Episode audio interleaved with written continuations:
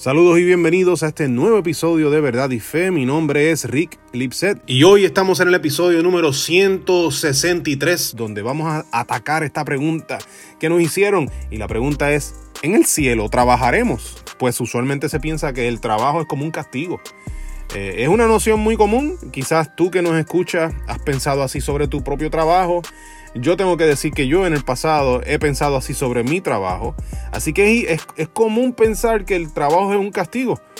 Pero necesitamos entender bien esto, si en el cielo trabajaremos o no, porque nos va a dar una mejor comprensión de la esperanza de la resurrección, por lo cual nosotros necesitamos pensarlo. Y entonces, en ese sentido, quiero hoy ofrecer tres puntos. Primero, el primer punto es que los resucitados van a tener cuerpos. Dice Juan capítulo 5 versículos 28 y 29, así. No se sorprendan tanto, ciertamente ya se acerca el tiempo en que todos los que están en las tumbas oirán la voz del Hijo de Dios y resucitarán. Los que hicieron el bien resucitarán para gozar de la vida eterna y los que continuaron en su maldad resucitarán para sufrir el juicio. Jesús deja claro que tanto buenos como malos resucitarán. Esa resurrección es física. Por eso es que menciona las tumbas y que los muertos oirán. Por supuesto, para oír, los cuerpos tienen que estar vivos. De lo contrario, los oídos no funcionan. Lo que significa que al momento en que Jesús llama a los muertos, estos resucitan y oyen su voz. O sea, esto sucede a la vez. Como, eso, como pasó eh, con el hijo de la viuda de Naim en Lucas capítulo 7, 14, que cuando Jesús habló a la misma vez, él eh, revivió significa que los resucitados tendrán un cuerpo.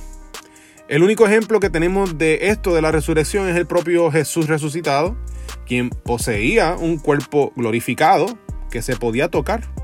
Por eso Tomás pudo tocar las heridas de Jesús en Juan 20, 27 y también los apóstoles pudieron desayunar con Jesús, comer junto a Jesús, a Jesús el Jesús resucitado en Juan capítulo 21. Así que es lógico pensar que cuando los resucitados estén con el Señor en la nueva tierra, según expresa el libro de Apocalipsis, será con un cuerpo. Ese es el punto número uno. El punto número dos es que el trabajo es glorioso. En Edén, cuando Dios creó al hombre, inmediatamente le dio el jardín para que cuidara de él y lo atendiera. Esto lo vemos en Génesis capítulo 2, versículo 15, donde dice, el Señor Dios puso al hombre en el jardín de Edén para que se ocupara de él y lo custodiara. Significa que el trabajo no era pecaminoso. De hecho, cuando el hombre peca, su castigo no fue el trabajo en sí mismo, sino que no sería 100% exitoso en el mismo. Experimentaría el fracaso por lo que tendría que esforzarse más. Mira cómo lo dice Génesis capítulo 3 versículos 17 y 18. Y al hombre le dijo, y este es Dios hablando, y al hombre le dijo, Dado que hiciste caso a tu esposa y comiste del fruto del árbol del que te ordené que no comieras, la tierra es maldita por tu culpa. Toda tu vida lucharás para poder vivir de ella.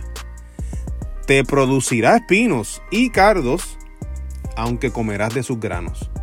Así que el hombre ahora iba a trabajar con el sudor de su frente, se iba a tener que esforzar más porque no iba a ser exitoso en su trabajo el 100% del tiempo como hubiese sido antes de la caída. No solo eso, sino que en Juan capítulo 5 versículo 17 dice Jesús, mi Padre siempre trabaja y yo también. De hecho, este reclamo que Jesús hizo aquí, por poco le cuesta la vida, ¿verdad? Lo querían linchar por esto que él dijo. Aquí Jesús reveló que Dios trabaja igual que Él trabaja. Entonces el trabajo no puede ser pecado. Dios no está sufriendo ningún castigo. De hecho, donde está Dios, ahí está su gloria, por lo que en el trabajo de Dios hay gloria, como también puede serlo para nosotros. Asimismo lo dice Eclesiastés capítulo 2 versículo 24, que dice, entonces llegué a la conclusión de que no hay nada mejor que disfrutar de la comida y la bebida y encontrar satisfacción en el trabajo, Luego me di cuenta de que esos placeres provienen de la mano de Dios. Entonces el trabajo no es castigo de Dios, sino que es la voluntad de Dios. El trabajo es glorioso. Esto no hará sentido para aquellos que odian sus trabajos, como me ha pasado a mí en el pasado. He odiado mi trabajo y a lo mejor tú que me escuchas eh, estás en una situación donde ahora mismo estás odiando tu trabajo. Pero es así.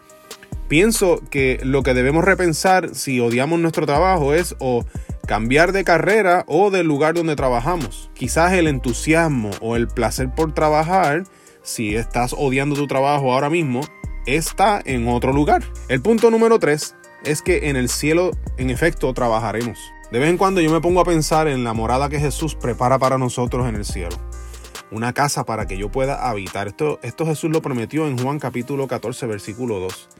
Y entonces yo me pongo a visualizar aquellas cosas que un, que un Padre amoroso como lo es Dios pondría allí, en ese lugar, en esa casa para mí. Y una de las cosas que veo es, o que me imagino, es un jardín con frutas y vegetales para que yo cultive. Eh, porque hay algo bien placentero en poder sembrar, por lo menos para mí ha, ha sido así. Otra cosa que yo veo es un estudio donde yo pueda hacer, crear arte. El arte, aunque para mí es un placer, sigue siendo un trabajo.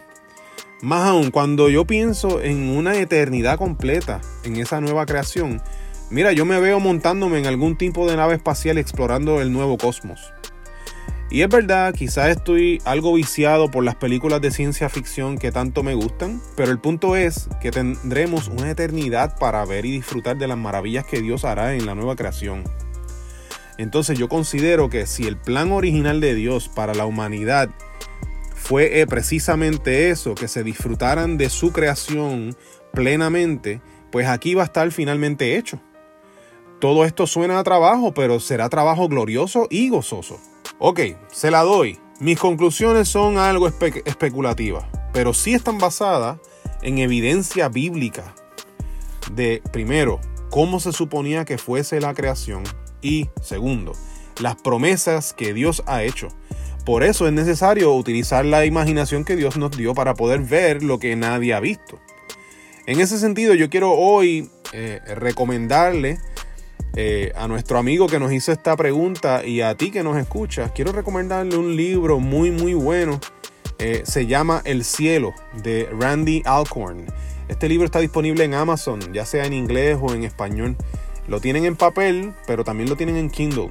Y en este, en este libro, Alcorn hace un excelente trabajo exegético de todo lo que la Biblia presenta sobre el cielo y en base a eso nos muestra qué podríamos esperar de ese cielo, de esa nueva creación.